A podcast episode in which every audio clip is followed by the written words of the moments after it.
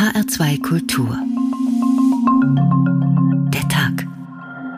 Mit Ulrich Sonnenschein herzlich willkommen. Hast du etwas Zeit für mich? Singe ich ein Lied für dich. She's quite small, but she doesn't walk around like I'm the Queen. She said to me that the first Prime Minister she dealt with was Winston Churchill, so it put me in perspective.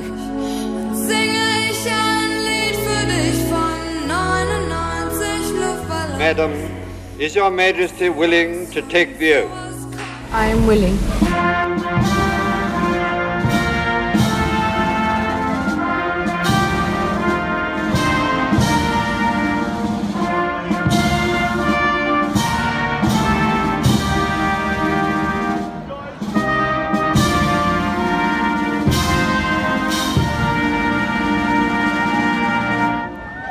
Happy Birthday to you. Heute vor 96 Jahren wurde Elizabeth Alexandra Mary aus dem Hause Windsor im Haus ihres Großvaters in Mayfair, London, per Kaiserschnitt geboren. Am 6. Februar 1952, also genau vor 70 Jahren und 75 Tagen, bestieg sie den britischen Thron und ist damit das derzeit am längsten amtierende Staatsoberhaupt der Welt. Viel zu feiern gäbe es also im Buckingham Palace und das, obwohl schon lange nicht mehr alles glänzt bei den Royals. Nach der medienträchtigen Trennung von Charles und Diana, die bis heute die Kinoseele füllt, erhob jetzt Enkel Harry schwere Rassismusvorwürfe gegen das Königshaus und Prince Andrew, Lieblingssohn der Queen, war in Sexskandale verstrickt. Die Queen selbst, not amused, schweigt dazu. Was aber bleibt von dem zweiten elisabethanischen Zeitalter und wer kann einer solchen Königin nachfolgen? 96 Luftballons, Happy Birthday Queen Elizabeth, so haben wir den Tag heute genannt und wollen schon mal schauen, was morgen in den Geschichtsbüchern stehen wird. Ihren echten Geburtstag heute feiert die Queen ja bekanntlich nur im kleinen Kreis. Die offizielle große Geburtstagsparade findet dann Anfang Juni statt, ebenso wie die Feier zum 70. Thronjubiläum. Gabi Biesinger mit weiteren Details aus dem Leben eines Geburtstagskindes. Die größte Geburtstagsüberraschung wurde der Queen wohl schon am grünen Donnerstag vor einer Woche beschert, als ihr Enkel Harry mit seiner Frau Meghan zum Tee in Windsor vorbeischaute. Harry und Meghan hatten sich vor zwei Jahren aus dem engeren Kreis der Königsfamilie losgesagt und leben inzwischen in Kalifornien. Königin Elisabeth hatte Harry zuletzt vor etwa einem Jahr gesehen. Dem amerikanischen Fernsehen schilderte Harry nach der Stippvisite, seine Großmutter sei in Hochform. It was just so nice to see her. You know, she's on great form. She's always got a great sense of humor with me. So it was really nice to catch up with her. Es war toll, sie wiederzusehen und mit ihr zu scherzen. Er habe allerdings den Verdacht, dass Geburtstage sie inzwischen langweilen könnten. I think she's I think after a certain age you get bored of birthdays. Für Spekulationen sorgte Harry dann mit einem kleinen Nachsatz, der fast in der Nachfrage der Reporterin unterging. Making sure that she's, you know, protected and got the, the right people around. her. Er wolle sicherstellen, dass die Queen beschützt werde und die richtigen Leute um sich habe. Wen wollte er damit gezielt angreifen? fragte sich anschließend nicht nur Roya Nika, Königshausexpertin von der Times. Harry kennt das Mediengeschäft sehr genau. Er weiß, welche Spekulationen er mit solch einem Satz in Gang setzt. In Palastkreisen, aber auch in der Presse. Wen meint er? Spricht er über Familienmitglieder? Meint er ihre Berater oder den Hofstaat? Die Queen sollte ja nun zweifellos selbst entscheiden dürfen, mit wem sie sich umgibt. Harry und Meghan sind eingeladen, im Juni an den Feierlichkeiten zum 70. Thronjubiläum der Königin teilzunehmen. Ob sie kommen, ist unklar. Kommentatoren sind der Meinung, sie könnten der Queen die Show stehlen, wenn sie auftauchen, besonders wenn sie dann noch solche Sätze fallen lassen. Dass der Haussegen bei den Windsors zum 96. Geburtstag der Queen etwas schief hängt, zeigt sich auch an der Frage, welche Rolle Prince Andrew künftig noch spielen darf. Nachdem er einen Prozess in den USA wegen Missbrauchsvorwürfen durch Zahlung einer Millionensumme verhindert hat, hatte die Queen offenbar gezielt ihn ausgewählt, um beim Gedenkgottesdienst für Prinz Philipp Ende März an ihrer Seite zu erscheinen. Thronfolger Charles und Prinz William sollen not amused gewesen sein. Was die Gesundheit der 96 Jahre alten Queen angeht, so ist bekannt, dass sie Probleme beim Gehen hat, sich scheut, in der Öffentlichkeit Gehhilfen zu benutzen, außer ab und zu einen Stock. Als sie im Februar eine Covid-Infektion durchmachte, sei sie sehr erschöpft gewesen, gestand sie kürzlich in einer Videoschalte. Nach wie vor arbeitet Elisabeth II. regelmäßig aus dem Homeoffice. Hier beglückwünschte sie das Personal eines in kurzer Zeit neu gebauten Krankenhausflügels als Record Builders, als Rekordbauarbeiter. You're the record builders, are you? You had to build it so, so quickly. Queen-Biograf Robert Hartman sieht es als vernünftig an, dass die Königin sich schont, auch mit Blick auf mögliche Auftritte bei ihrem Thronjubiläum im Juni.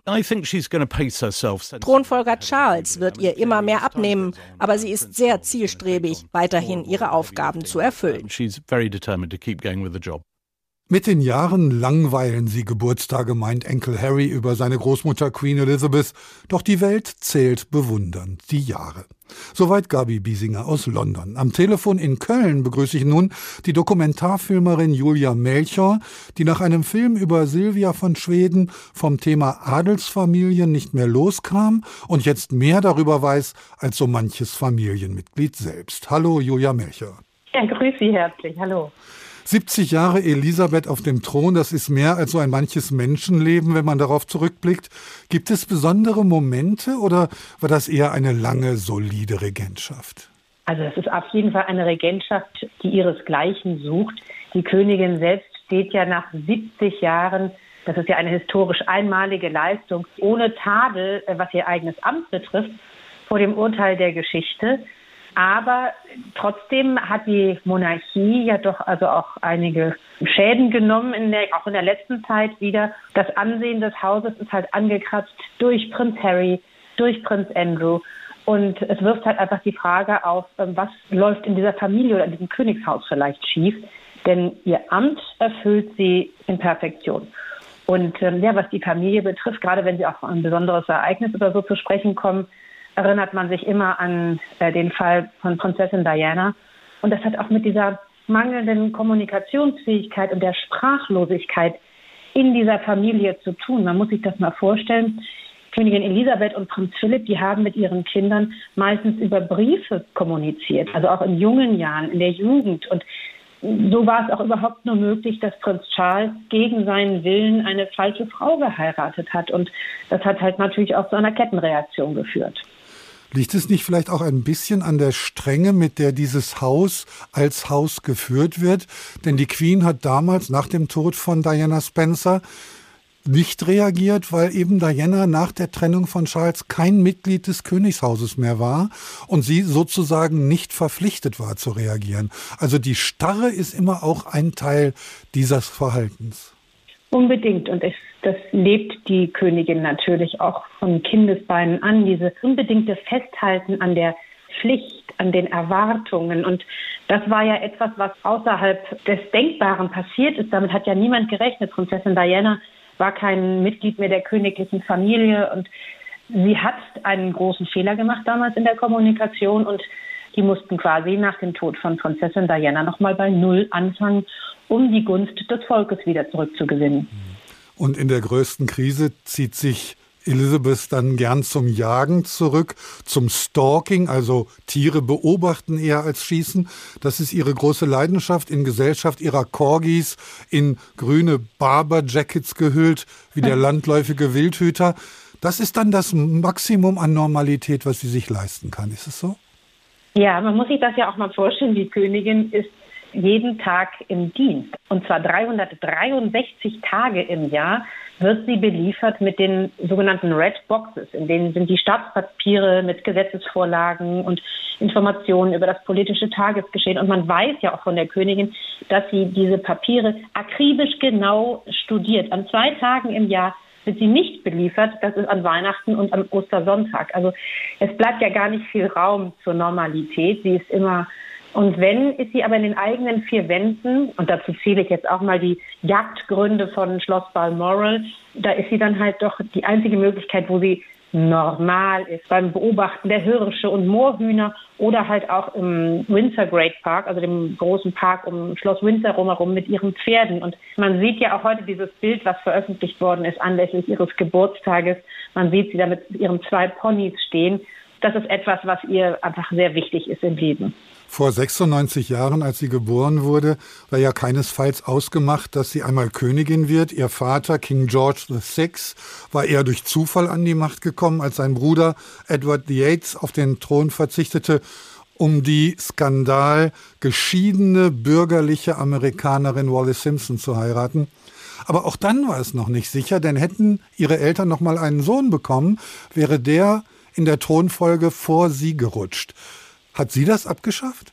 Sie selber hat da keinen Einfluss drauf. Das hat die Regierung unter Cameron im Jahr 2011 abgeschafft. Aber Großbritannien war in der Tat eine der letzten europäischen Monarchien, die die gleichberechtigte Erbfolge eingeführt hat. Also dass ob Tochter oder Sohn das erstgeborene Kind den Thron erben kann. Aber in der Tat ist Königin Elisabeth II. einfach nur durch diese schicksalhafte Fügung der Abdankung ihres Onkels und der Tatsache, dass sie keinen Bruder hatte, überhaupt nur auf den Thron gekommen. Und am Ende kann man jetzt nach 70 Jahren auch einfach sagen, das war ein Glücksfall für das Land und für das Königshaus. Jetzt ist sie nicht nur Staatsoberhaupt im Vereinigten Königreich, sondern im gesamten Commonwealth of Nations. Dazu gehören zwischen Kanada, Indien, Neuseeland, Vanuatu und Jamaika 54 Staaten, man glaubt es kaum. Allen gefällt das nicht, oder?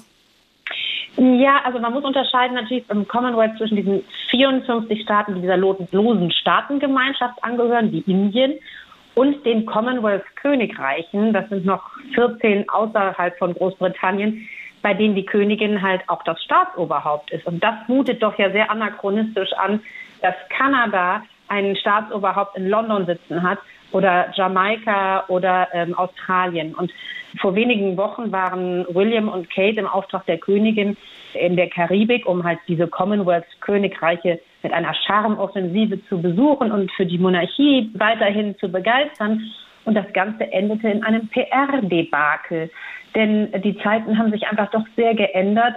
Und außerdem werden sie halt auch eingeholt von ihrer kolonialen Vergangenheit. Da sah man Prinz William dann in Tropenuniform, äh, im offenen Land Rover durch Jamaika fahren oder Fotos wie dieses weiße Prinzenpaar so gönnerhaft kleinen schwarzen Kindern durch den Maschendrahtzaun die Hände äh, streichelt.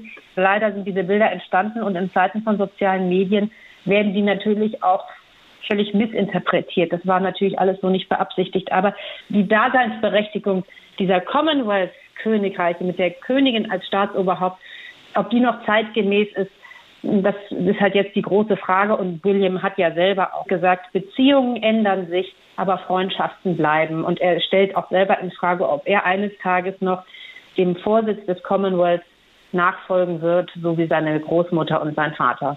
Nicht alle Staaten sind dagegen. In Jamaika zum Beispiel gibt es einen großen Anteil, auch gerade bei jungen Menschen, die sich etwas vom Commonwealth versprechen. Nicht alles sind britische Kronkolonien gewesen. Im Jahre 2009 beispielsweise ist das afrikanische Land Ruanda dem Commonwealth beigetreten. Was verspricht man sich davon? Gut, durch diesen Staatenverbund hat man natürlich einfach eine ganz andere Möglichkeit der Zusammenarbeit und sie profitieren durchaus wirtschaftlich und kulturell davon. Aber es reicht scheinbar ja doch in diesem eben losen Staatenverbund der 45 Nationen zu sein und man muss dazu nicht die britische Monarchin als Staatsoberhaupt haben. Vielen Dank, Julia Melchior. Erstmal bis hierhin. Wir hören uns zum Schluss der Sendung noch einmal. God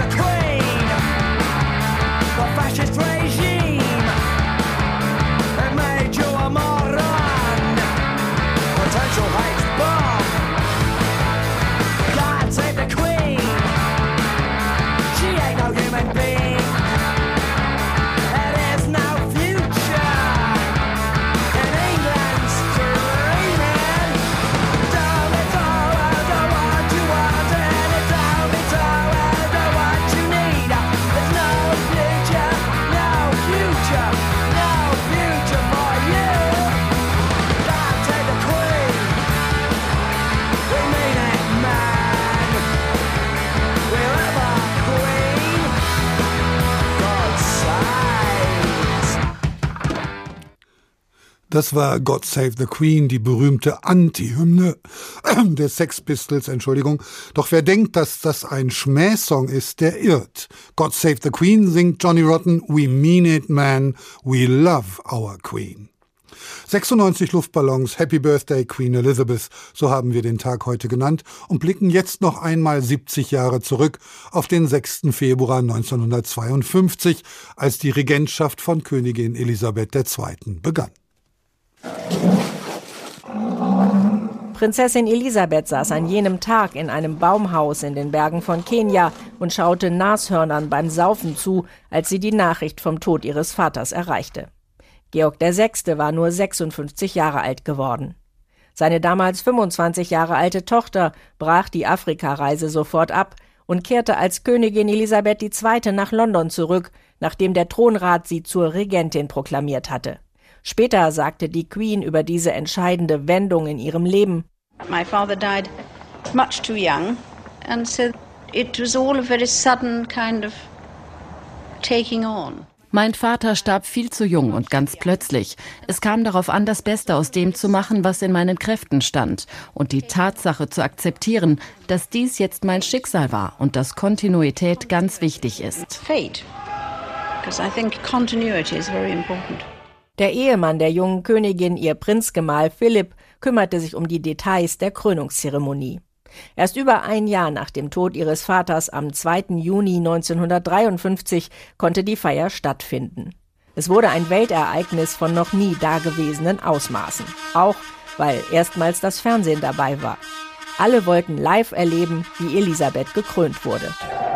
London, ganz Großbritannien, das ganze Commonwealth jubelt seiner jungen Königin zu, die wir eben, ja, ich kann jetzt eben einen Blick in, diese, in die Karosse werfen. Ich sehe darin die entzückende, schöne Königin dieses Landes mit ihrem Gemahl, dem Herzog von Edinburgh. Fast hätte es die Live-Übertragung übrigens gar nicht gegeben. Die junge Königin fand Fernsehen vulgär und der Erzbischof von Canterbury nannte diese massenproduzierte Form der Unterhaltung eine der größten Gefahren für die Welt. Der Druck aus der Bevölkerung aber war zu groß und so lenkten Hof und Kirche am Ende ein.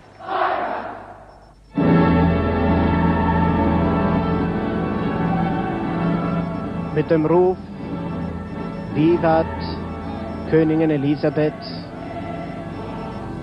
haben die Chorknaben von Westminster die Herrscherin begrüßt. Die Krönung geriet zu einer Mischung aus religiösem Akt und mittelalterlichem Pomp. Der Erzbischof von Canterbury salbte Elisabeth in der Westminster Abbey nicht nur zum Oberhaupt Großbritanniens und des Commonwealth, sondern auch der anglikanischen Kirche. So unerwartet der Zeitpunkt war, Elisabeth wusste natürlich, dass dieser Moment irgendwann kommen würde. Schon als Prinzessin hatte sie versprochen, sich lebenslang in den Dienst ihres Volkes zu stellen, egal wie lang dieses Leben dauern würde. I declare before you all that my whole life, whether it be long or short, shall be devoted to your service and the service of our great imperial family to which we all belong. Sieben Jahrzehnte und mehr als ein Dutzend britische Premierminister später würdigt ihr Biograf Robert Lacey, dass es die Lebensleistung der Queen ist, das Commonwealth der britischen Ex-Kolonien zusammengehalten zu haben. The Commonwealth for the Queen, the old British Empire transformed into Die Queen hat es geschafft, das Commonwealth, das alte britische Empire zu etwas Neuem, Ungewöhnlichen und Wunderbaren zu machen. Die Historiker werden das einmal als die große Errungenschaft ihrer Regentschaft bezeichnen. Wenn die Queen alle vier Jahre zu den Gipfeltreffen des Commonwealth gereist ist, haben einige Staats- und Regierungschefs sie dort als eine Art weiße Göttin angesehen. Das ist vielleicht politisch nicht ganz korrekt, aber sie mochte das den Commonwealth zusammengehalten zu haben, so ihr Biograf Robert Lacey in dem Beitrag von Gabi Wiesinger. Das könnte der Höhepunkt der Regentschaft von Elisabeth II. gewesen sein. Am Telefon begrüße ich nun Professor Rolf Ulrich Kunze, Historiker für neuere und neueste Geschichte am Karlsruher Institut für Technologie. Guten Tag. Guten Abend, Herr Sonnenschein. Ist es denn tatsächlich dieser Commonwealth of Nations gewesen, dieser postkoloniale Bund von 54 Staaten, der das britische Königshaus so besonders macht? denke, das kann man Herr Sonnenschein wohl schon so sagen, obwohl das eine dezidiert britische und auch recht royale Perspektive ist. Ich denke, die Dekolonisierung, die Globalisierung und auch der Nationalismus greifen hier eng ineinander. Und ich denke, man würde diese Frage in verschiedenen Ländern des globalen Südens, auch des Commonwealth, eventuell ein bisschen anders beurteilen als der Biograf. Für mich bleibt da eine große Ambivalenz. Und ich denke, es ist eine, ein Zusammenhang zu sehen äh, zwischen dem Brexit unserer Tage als dem großen Problem der späten Amtszeit von Elizabeth und ähm, der großen Leistung, die sie sicherlich für das Commonwealth erbracht hat. Dass es diese Leistung gab, will ich hier überhaupt nicht in Abrede stellen. Aber ich denke, man sollte die Problemdimension eben doch auch sehr deutlich ansprechen. Na, wenn es nicht der Commonwealth alleine ist, wie unterscheiden sich die Windsors denn von anderen Königshäusern, zum Beispiel dem niederländischen Haus Oranien-Nassau, abgesehen davon, dass man in Den Haag durch den Königspalast mit dem Fahrrad hindurchfahren kann und in England vor dem großen Zaun stehen bleiben muss? Ja, Sie sagen es, ist eine Frage der Nahbarkeit. Die Oranier sind äh, eine echte Volksmonarchie. So haben sie sich seit dem Ende des 19., Anfang des 20. Jahrhunderts durch starke Königinnen verstanden, Wilhelmina, Juliana und Beatrix. Ähm, diese Nahbarkeit ähm, hatte manchmal schon kuriose Seiten. Ähm, Fahrrad gefahren sind also alle Königinnen selber. Ähm, aber die Großmutter von Wilhelm Alexander, äh, Mutter von Beatrix, Königin Juliana 1948 bis 80 verzichtete in offiziellen Anlässen äh, auf die Anrede Majestät und wollte gern mit Frau angeredet werden, also mit Frau, was dann bei einigen äh, Untertanen und Untertaninnen dazu führte, dass sie mit Frau Königin angeredet wurde. Mentalitätsgeschichtlich also gibt es große Unterschiede zwischen Briten und Holländern. Die holländische Monarchie ist auch eine zugegeben sehr junge Monarchie, aber ich denke doch, dass es gewisse Parallelen zwischen Königin Beatrix und Elisabeth gibt, oder? Ja, auf jeden Fall. Ähm, das hat zu tun mit dem Verhältnis von symbolischer und politischer Bedeutung. Wir haben ja gerade gehört in den Beiträgen, äh, dass für Königin Elisabeth eben die politische repräsentative Funktion eine ganz wesentliche Aufgabe war. So hat Beatrix das in einem ganz anderen Verfassungsgefüge auch gesehen. Man muss bedenken, die äh, niederländische junge Monarchie, wie Sie zu Recht sagen, ist von Anfang an eine konstitutionelle Monarchie mit einer ab 1848 geschriebenen Verfassung gewesen, in der dem Staatsoberhaupt dezidierte Rechte Rechte zugewiesen werden, aber auch Pflichten. Die hat äh, Beatrix als eine Art Chefin der Oranien AG, äh, die man im Land lange Zeit auch kritisiert hat, ein bisschen kühl und distanziert wahrgenommen mit einer starken Neigung zu Elitenvertretern aus Wirtschaft, Wissenschaft und Politik. Aber je länger sie Königin war, äh, desto warmherziger wurde sie eben auch äh, wahrgenommen und ist es sicherlich auch gewesen. Die politische Bedeutung des Königshauses hier wie dort ist ja doch eher gering. Die Funktion ist dann doch eher kulturell symbolisch, um das mal so auszudrücken. Es gibt da irgendwie eine gewisse Magie. Ja, zweifelsfrei. Das ist ein Begriff, der stammt von einem Kommentator um 1900, Walter Bertschott, ein äh, Publizist und Spezialist für die konstitutionelle Monarchie im Vereinigten Königreich. Äh, und er hat äh, diesen Begriff Magic ganz stark betont, um herauszustreichen, dass es eben immer etwas Besonderes ist um ein Königshaus, was eben nicht allein mit einer Verfassung zu tun hat, ob sie nun geschrieben ist wie in den Niederlanden oder ungeschrieben wie in Großbritannien. Ähm, es ist das Alter, es ist aber auch auch die Tatsache, dass wir über die älteste politische Institution ja nicht nur in Europa, sondern in der Universalgeschichte reden. Also in Königshäusern tritt uns etwas entgegen, ähm, was in der Tat ein Gänsehautgefühl in historischer Hinsicht begründen kann. Wenn man jetzt diese politische Abstinenz des Königshauses durchbricht, wie, Ton, wie äh, Boris Johnson das getan hat in der Brexit-Frage und die Queen quasi genötigt hat, Position zu beziehen. Wenn dieses Tabu gebrochen wird, was passiert dann? Das ist vor allen Dingen in einer äh, Monarchie wie in dem Vereinigten Königreich eine außerordentlich große Gefahr für die Amtsinhaberin. Es gibt keine geschriebene Verfassung, in der man nachlesen kann und dann auch juristisch klären kann im Streit der Meinungen. Ähm, wo die Position der äh, Königin eigentlich ist. Wir äh, hatten in der Brexit-Diskussion eine tiefe Spaltung der britischen Gesellschaft zwischen Befürwortern und Gegnern und durch den Umgang des Premierministers mit der ähm, Frage der Aussetzung des Unterhauses Prorogation ähm, wurde die Königin in eine Situation gebracht, in der der Eindruck erweckt werden konnte, dass jedwede Äußerung von ihr, jeder Gesichtsausdruck von ihr eine Parteinahme in der Brexit-Frage sei, selbst wenn das überhaupt nicht stimmte. Und genau dies ist eine Situation, in die man eine konstitutionelle Monarchin, zumal als Premierminister dieses Landes, niemals, niemals bringen darf, denn die Königin ist gewissermaßen schutzlos. Sie kann sich eben nicht politisch verteidigen. Und das ist eine Situation, die ein Premierminister kennen muss.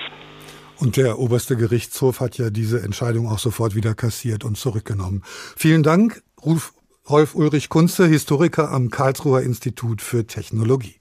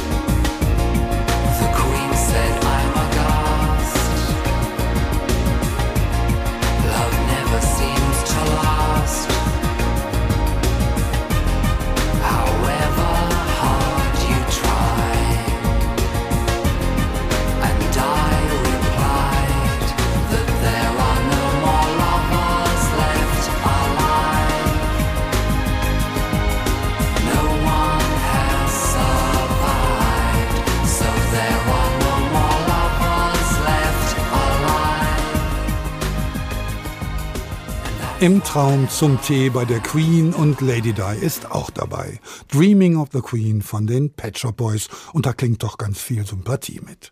96 Luftballons, Happy Birthday Queen Elizabeth, so haben wir den Tag heute genannt.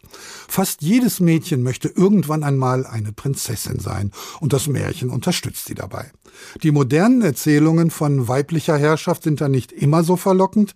Vanessa Schneider hat sich auf den Bildschirmen und Leinwänden einmal nach Vorbildern und weiblich royalen Herrschaftsmustern umgeschaut. Sie leben in Schlössern und Villen, tragen die feinsten Roben und feiern Traumhochzeiten. Ich, Elizabeth Alexandra Mary. Ich, Elizabeth Alexandra Mary. Nehme dich, Philipp. Nehme dich, Philipp. Zu meinem Ehemann. Zu meinem Ehemann. Jetzt und für immer. Die Erzählungen der meisten Prinzessinnen enden genau an dieser Stelle mit einem Auf immer und ewig. Dabei wird es hier erst richtig interessant. Und darum beginnen biografische Serien über reale Prinzessinnen auch mit genau dieser Szene. Nach der Vermählung mit einem mächtigen Monarchen rücken The Crown, The Great und Domina das Leben von adeligen jungen Frauen ins Zentrum. Ob Livia Drusilla, spätere römische Kaisergattin, Prinzessin Sophie zu Anhalt-Zerbst oder Elisabeth von York, auch bekannt als Elisabeth II. und Katharina die Große, auf dem Bildschirm werden sie zu feministischen Ikonen. Von Kindheit an hatte ich das Gefühl, dass etwas Großes in mir schlummert.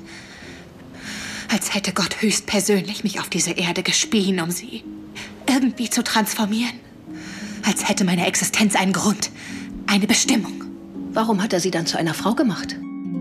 Frauen und Macht. Dieses Spannungsfeld lässt sich im Kontext einer Monarchie durch alle Epochen hinweg besonders gut erkunden. Denn politische Macht, gerade die eines Herrschers, war in der Regel die eines Mannes. Die Geschichte der mächtigen Frau ist so meist auch die von männlicher Inkompetenz.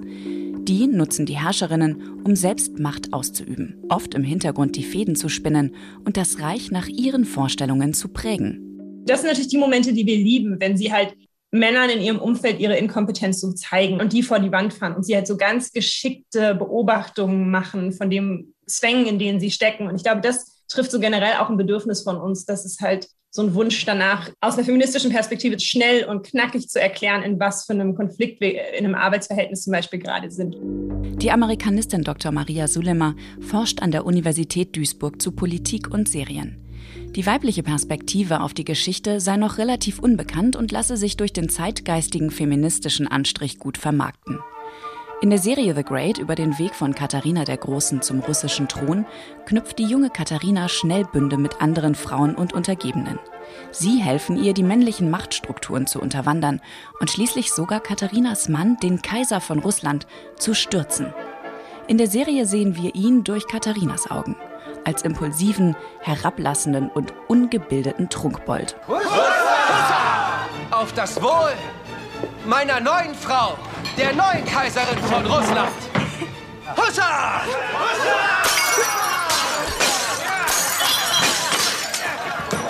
Es ist. Nein, Sie reden nicht, meine Liebste. Oh, natürlich.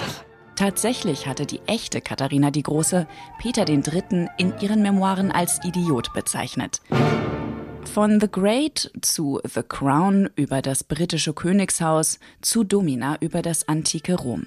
Diese historischen Serien bieten ein attraktives, märchenhaftes Setting, um das Spannungsfeld zwischen Berufung und Privatleben, Tradition und persönlichem Ehrgeiz auszuloten. Die Herausforderungen der Herrscherinnen spiegeln die der modernen Frau. Wie sie hadert auch Livia Drusilla mit der Vereinbarkeit von Familie und Karriere. Die Pflicht der römischen Ehefrau, Kinder zu gebären, kommt Livias politischen Bestrebungen immer wieder in die Quere. Jede Geburt könnte auch ihren Tod bedeuten.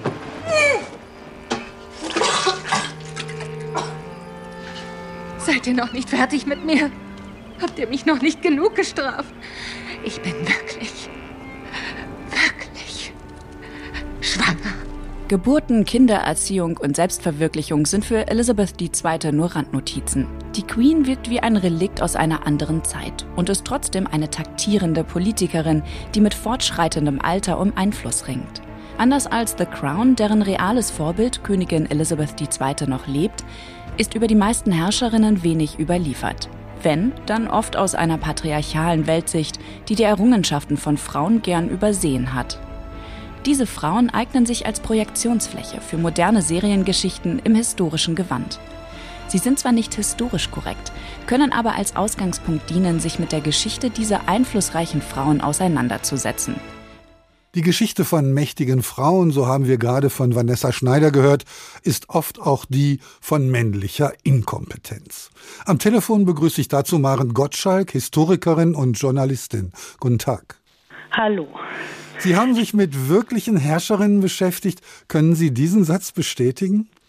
Ich kann Ihnen bestätigen, wenn ich mit männlicher Inkompetenz äh, mich auf die Historiker beziehe. Denn das, was wir über die historischen Herrscherinnen wissen, wissen wir ja größtenteils durch den männlichen Blick der männlichen Historiker.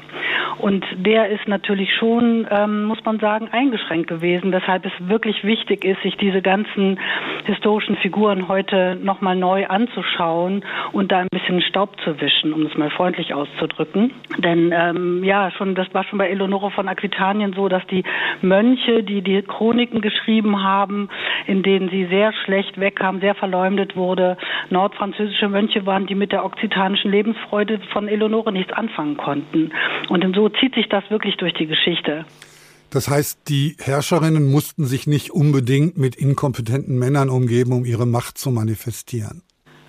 Nein, wenn sie klug waren, und das waren sie ja doch eigentlich meistens, haben sie auch durchaus gewusst, wie wichtig es ist, kluge und kompetente Partner an ihrer Seite zu haben. Die haben sie sich auch gesucht.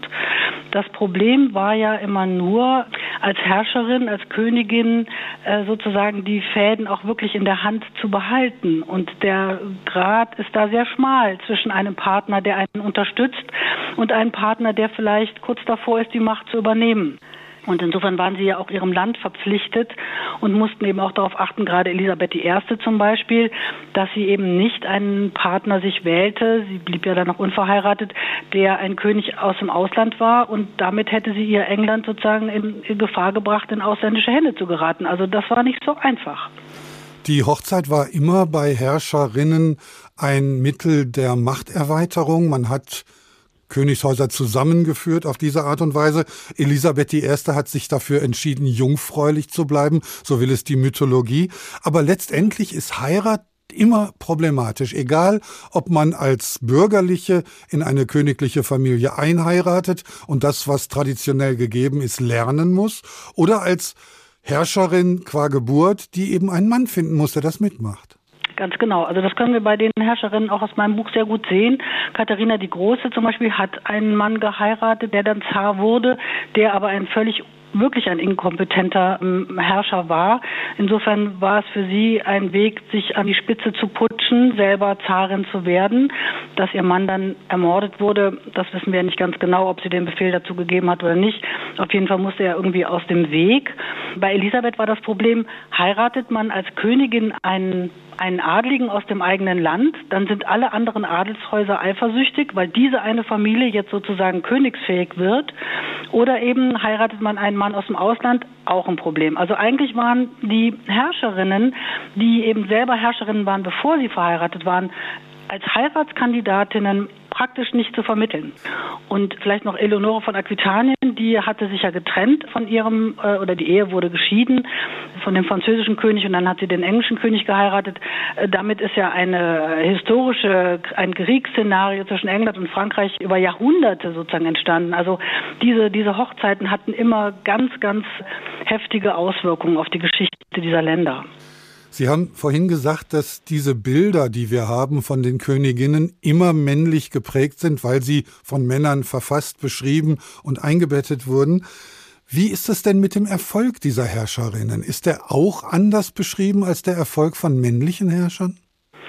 Ja, das finden wir ganz oft. Also oft ist es so, wenn eine Königin wirklich die Fäden in der Hand hat, ihr Land sehr straff regiert, dann ist sie machtgierig und wird als unheimlich brutal bezeichnet. Wenn ein Mann sein, sein Königreich gut regiert, dann ist er eben stark und äh, ein erfolgreicher König. Das können wir wirklich durch die Geschichtsschreibung sehr gut erkennen, dass Macht in der Hand einer Frau eben oft sehr negativ konnotiert ist. Das sehen wir ja letztlich bis heute auch bei, bei Politikerinnen. Das ist nun mal eine, eine historische eine Gegebenheit, an der müssen wir, da müssen wir wirklich dran arbeiten, dass wir da einen anderen Blick entwickeln. Und gerade die Königinnen sind ja schon in den Märchen auch so beschrieben. Die Königinnen sind eben meistens die brutalen, die bösen, also Macht und Macht und Weiblichkeit äh, in, in Kombination ist etwas, mit dem sich unsere Welt noch sehr schwer tut. Wie unterscheidet sich denn die Macht der Königin qua Geburt von der der Königin, die nur eingeheiratet hat? Also bei Christina von Schweden können wir das zum Beispiel sehr gut sehen. Sie wurde ja wirklich als Thronfolgerin, als, als Kronprinz, sagt man eigentlich, erzogen. Also sie hat wirklich gelernt, wie sie ihr Land regieren konnte. Sie hatte aber keine Lust dazu. Sie hat dann ja abgedankt, wollte ein eigenes Leben haben, wollte auch ihre Religion wechseln, ist dann nach Rom gezogen. Also wirklich ein sehr, sehr spezieller Weg, den sie da gegangen ist. Während Eleonore, die eben einen König angeheiratet hat, sich in diesem Land oder in diesem äh, französischen Teil erstmal wirklich selbstbewusst durchsetzen musste, etablieren musste. Oder Katharina die Große, die das sehr klug gemacht hat, Katharina die Große, die also Russisch perfekt gelernt hat, die also begriffen hat, wenn ich hier überleben will und wenn ich hier etwas erreichen will, dann muss ich die Russen dazu bringen, mich zu lieben. Und äh, das hat sie sehr erfolgreich hingekriegt. Also insofern ist es schon ein Unterschied, ob man äh, sozusagen als Thronfolgerin geboren wird oder ob man äh, das den Thron sozusagen anheiratet. Die Liebe ist da ein wichtiges Moment. Queen of Hearts, so wurde die Königin Diana genannt, die ja nie gekrönt wurde oder auch nie mit einem König verheiratet war, sondern nur mit einem Kronprinz. Das hat man gern, wenn eine schöne Frau brutal aus dem Leben gerissen wird, erhöht man sie durch die Legende. Ist das die Art und Weise, wie Geschichte geschrieben wird? Ja, das ist auf jeden Fall ein Weg, wie Geschichte geschrieben wird. Und man muss natürlich sagen, immer wenn es um eine Queen geht, es sind immer doch auch einsame Frauen, die aufgrund ihrer herausgehobenen Stellung irgendwie allein sind, die sich schwer damit tun, vertrauensvolle Beziehungen aufzubauen. Das ist bei Diana nicht anders gewesen als bei ähm, Katharina der Großen oder Eleonore von Aquitanien. Und insofern sind es irgendwie auch tragische Gestalten der Geschichte sagt Marin Gottschalk, Autorin des Buches Königinnen, fünf Herrscherinnen und ihre Lebensgeschichten, erschienen bei Belz und Gelberg und dort noch lieferbar. Her Majesty's a pretty nice girl, but she doesn't have a lot to say. Her Majesty's a pretty nice girl, but she changes from day to day. I wanna tell her that I love her a lot, but I gotta get a belly full of wine. Her Majesty's a pretty nice girl. Someday I'm gonna make her mine. Oh yeah, someday I'm gonna make her mine.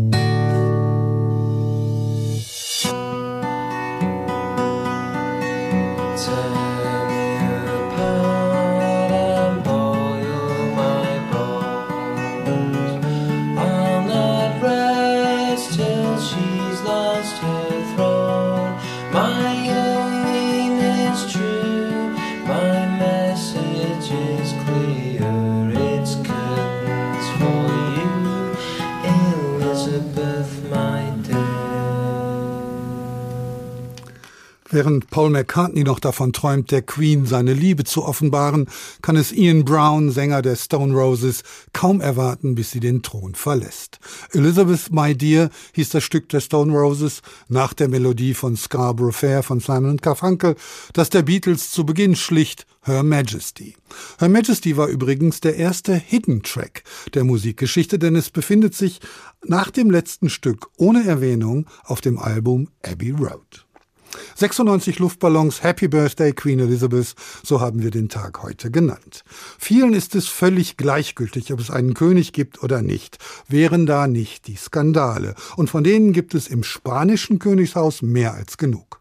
Wo Juan Carlos sich im Moment aufhält, ist nicht bekannt, aber seine Sex- und Waffenskandale, seine Großwildjagden mit Freundin und andere Ausfälle überschatten seine Regentschaft bis heute. Nach dem Fall des Frankismus allerdings galt er als Stütze im Übergang zur Demokratie. Genaueres weiß Franka Welz.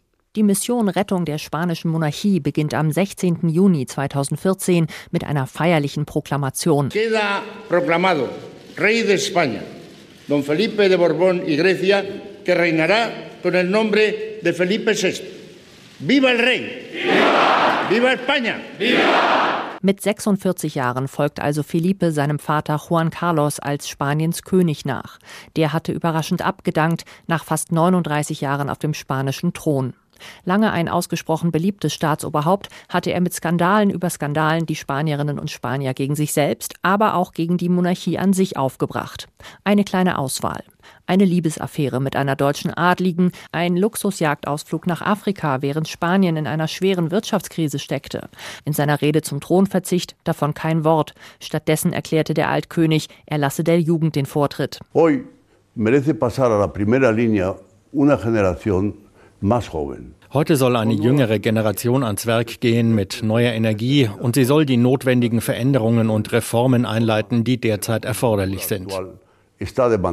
Anstatt Ruhe jedoch weitere Enthüllungen, dubiose Geldgeschäfte des alten Königs. Für einen Deal, den er mit Saudi-Arabien eingefädelt hatte, kassierte er 100 Millionen Dollar Provision vom saudischen König. Der Großteil davon ging übrigens an seine deutsche Geliebte Corinna. Die Frauengeschichten hätten die Spanier ihrem Altkönig womöglich noch verziehen, sagt Adelsexperte Nacho Gay.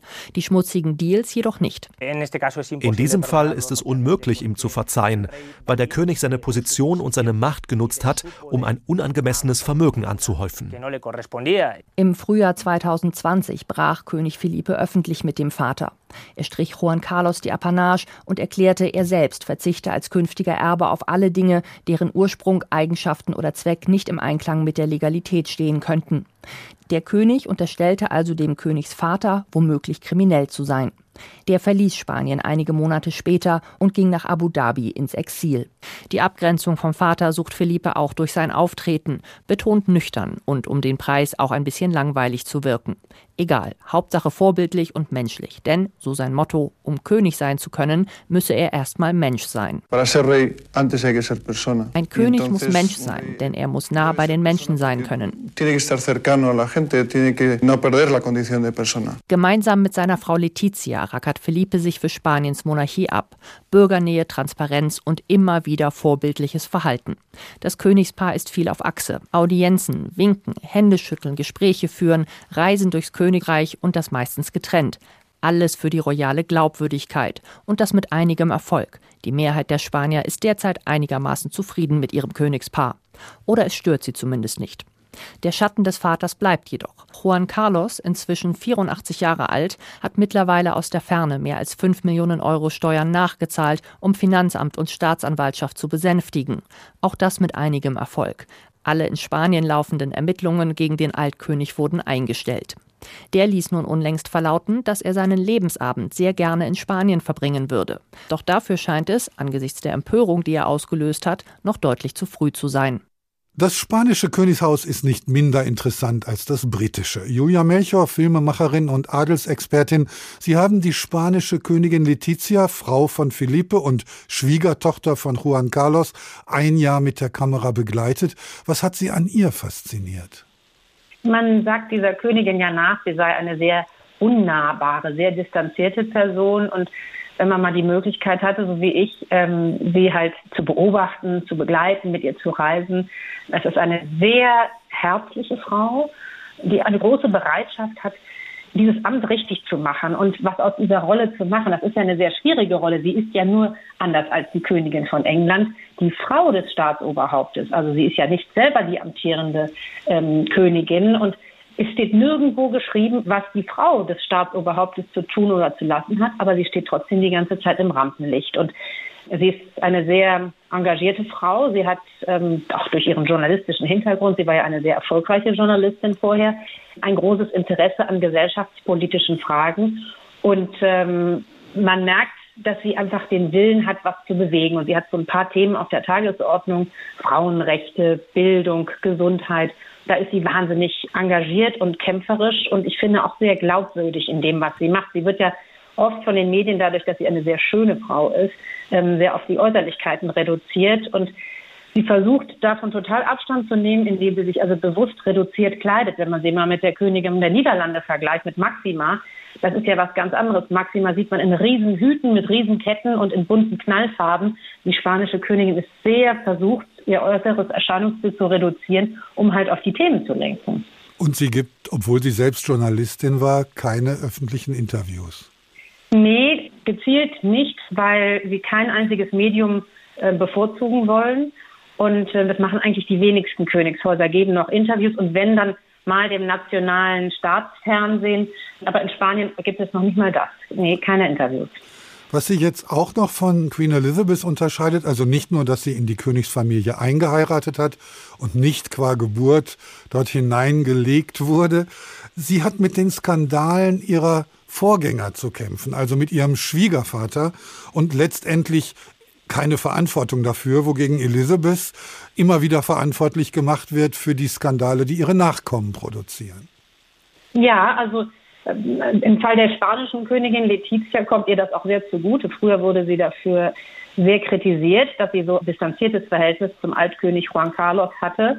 Heute sieht man das natürlich mit ganz anderen Augen. Sie ist eine Frau aus der Mitte der Gesellschaft, die natürlich überhaupt kein Verständnis hatte ähm, für das Leben des alten spanischen Königs, mal ganz unabhängig von seinen zweifellosen Leistungen für die spanische Demokratie. Aber sagen wir so, er war ein, ja, ein Macho des 20. Jahrhunderts. Damit kann eine Frau wie Letizia nichts anfangen. Königin Elisabeth, die trägt natürlich in gewisser Weise ähm, die Verantwortung auch für Skandale in der Familie. Es ist eine Großfamilie und an der hat sie immer festgehalten. Also sie hat nie versucht, die Kinder und die Enkelkinder in die Freiheit zu lassen, dass sie auf eigenen Beinen stehen, wie das zum Beispiel sehr erfolgreich das niederländische Königshaus getan hat und tut, sondern jeder wurde versucht, irgendwie in dieses Königshaus eingebunden zu werden. Und das ist halt sehr schwierig für die Zweit- und Drittgeborenen, die keine richtige Aufgabe haben, da überhaupt eine Erfüllung zu finden. Und ich glaube, da ist etwas, was das britische Königshaus versäumt hat, nämlich dieses die Königsfamilie auf die Kernfamilie zu reduzieren und dadurch einfach das Königshaus auch ein bisschen zu verschlanken und zeitgemäßer aufzustellen. So ein Königshaus ist unheimlich teuer. Was hat man als Durchschnittsbürger davon? Warum will man sich das leisten? Das ist eine gute Frage. Also ich glaube auch nicht, dass sich eine Republik heutzutage noch die Restituierung der Monarchie leisten würde, also ein Königshaus wieder einführen würde, mal ganz zu schweigen um Prinz Klaus, den Mann der niederländischen Altkönigin Beatrix zu zitieren, der sagte, wer die Monarchie einführen möchte, der muss auch erstmal jemanden finden, der bereit dazu ist, das zu machen. Denn äh, das ist halt einfach auch natürlich ein Leben mit viel Privilegien, aber auch ähm, mit enormen Verpflichtungen und das bis zum Lebensende.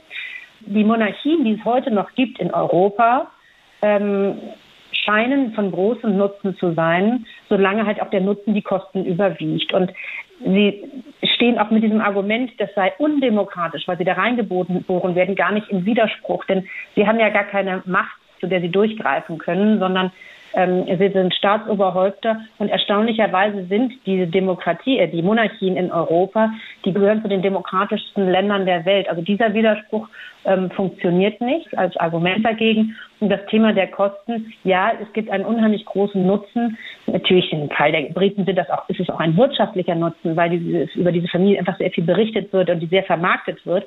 Aber es sind vor allen Dingen auch so Soft Factors, also das Thema Neutralität äh, das ist ein, ein ganz wichtiges, hohes Gut heutzutage, ein, ein unpolitisches Staatsoberhaupt zu haben. Die haben kein einziges politisches Kalkül, dadurch, dass sie da reingeboren werden und nicht von einer Partei gestellt werden. Und dadurch, dass sie halt das auch ihr lebenslang machen, ähm, zeugt davon eine unheimlich große Stabilität und Kontinuität. Und ähm, das wissen die Länder doch dann meist sehr zu schätzen. Aber viele junge Leute ähm, verstehen halt nicht, worin der Nutzen besteht. Und das ist, glaube ich, die große Herausforderung, ob in Großbritannien oder in Spanien oder in anderen Königreichen, den, die jungen Leute einzufangen und die auch vom Nutzen dieses Systems zu überzeugen. Nach 70 Jahren ist es keine Schande, auch mal an das Ende zu denken. Abdanken kommt ja für Elisabeth wahrscheinlich nicht in Frage. Aber tatsächlich muss man doch die Nachfolge bedenken. Charles ist inzwischen auch schon 74 Jahre alt. Lohnt sich das für ihn überhaupt noch? Ja, ist eine gute Frage. Ähm, sicherlich käme es bei den jungen Leuten nicht nur bei den jungen Leuten, bei der Mehrheit gut an, wenn William der nächste König wäre. Ähm, es ist ein Mann im besten Alter, der auch mit sehr guten Themen aufgestellt ist. Er will äh, sich, er positioniert sich moralisch, er positioniert sich politisch mit Themen wie Klimaschutz oder neulich auch mit seiner Solidaritätsbekundung äh, für die Ukraine. Sowas kannte man ja alles von Königin Elisabeth gar nicht und das, wie gesagt, kommt bei den jungen Leuten gut an. Aber es besteht ehrlich, ehrlich gesagt gar kein Zweifel, dass Prinz Charles der König wird, denn es ist so festgeschrieben, der Nachfolger beim Tod des äh, Monarchen ist der Prince of Wales und der Prince of Wales ist Prinz Charles. Er kann höchstens dann abdanken zugunsten seines Sohnes William. Das wäre sicherlich ein zeitgemäßer Schritt aber doch sehr fragwürdig, ob er das tun würde. A, hat er sehr lange darauf gewartet. Ähm, er ist natürlich auch sehr gut auf dieses Amt vorbereitet. Viele junge Leute mögen ihn, weil er früher war er der Ökospinner vor 40 Jahren, als er mit diesen ganzen Öko-Themen angefangen hat. Heute ist er eine Autorität äh, in Fragen der Umwelt und der Nachhaltigkeit. Ähm, das kommt gut an bei jungen Leuten. Aber er wird sicherlich auch dem William und seiner Familie noch ermöglichen wollen, einen halbwegs normales Leben führen zu können, bevor halt die große Verantwortung ähm, auf seinen Schultern lasten wird. Warten wir es ab. Zeitgemäßes Verhalten war noch nie die Stärke des britischen Königshauses. Vielen Dank, Julia Melchor, Filmemacherin, Adelsexpertin. Vielen Dank nach Köln.